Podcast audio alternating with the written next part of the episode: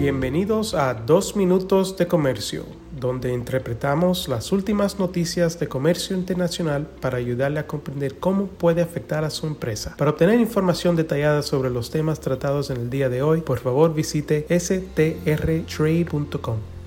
Soy Álvaro Ferreira, consultor independiente con Sandler, Travis Rosenberg y hoy es miércoles, es 22 de noviembre de 2023. ¿Alguna vez han jugado a patear la lata?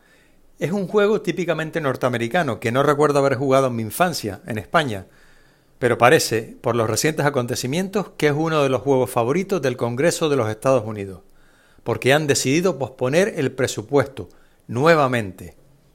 ¿Se ha evitado una crisis? Claro que sí, pero solo se ha evitado por ahora.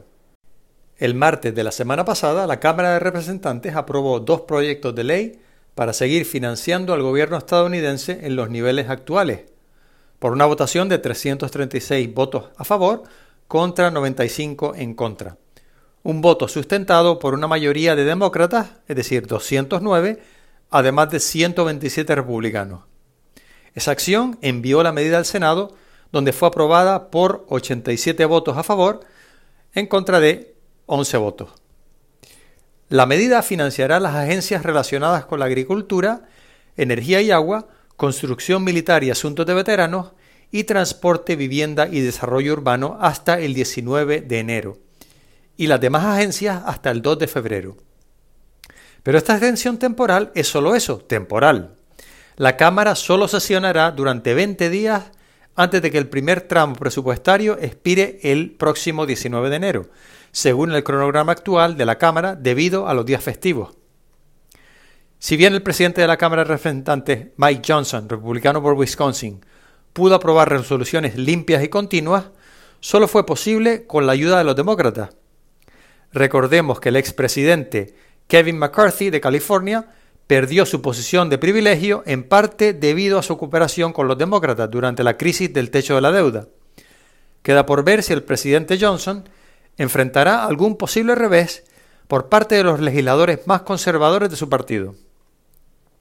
Mientras tanto, el presidente de la Cámara ha indicado que procederá a aprobar proyectos de ley de asignaciones presupuestarias individuales. Sin embargo, la primera prueba de los polémicos proyectos de ley para financiar las áreas de comercio, ciencia y justicia y trabajo y salud no logró pasar la etapa de reglas la semana pasada, lo que demuestra que no hay unidad dentro del grupo republicano para avanzar en algunos proyectos de ley que involucran a las agencias federales. El proyecto de ley sobre transporte, vivienda y desarrollo urbano también fue retirado la semana pasada cuando no se consiguieron suficientes votos sobre la regla para llevar el proyecto a una votación de pleno de la Cámara. Recordemos que el Congreso se impuso ciertos plazos cuando aprobó la ley de límite de deuda que recortaría todo el gasto federal en un 1% si el Congreso no lograba llegar a un acuerdo sobre los 13 proyectos de ley de financiación del gobierno federal antes del 1 de enero. Sin embargo, los recortes automáticos de gasto en todos los ámbitos en realidad no tendrían ningún efecto en el mundo real hasta el 30 de abril.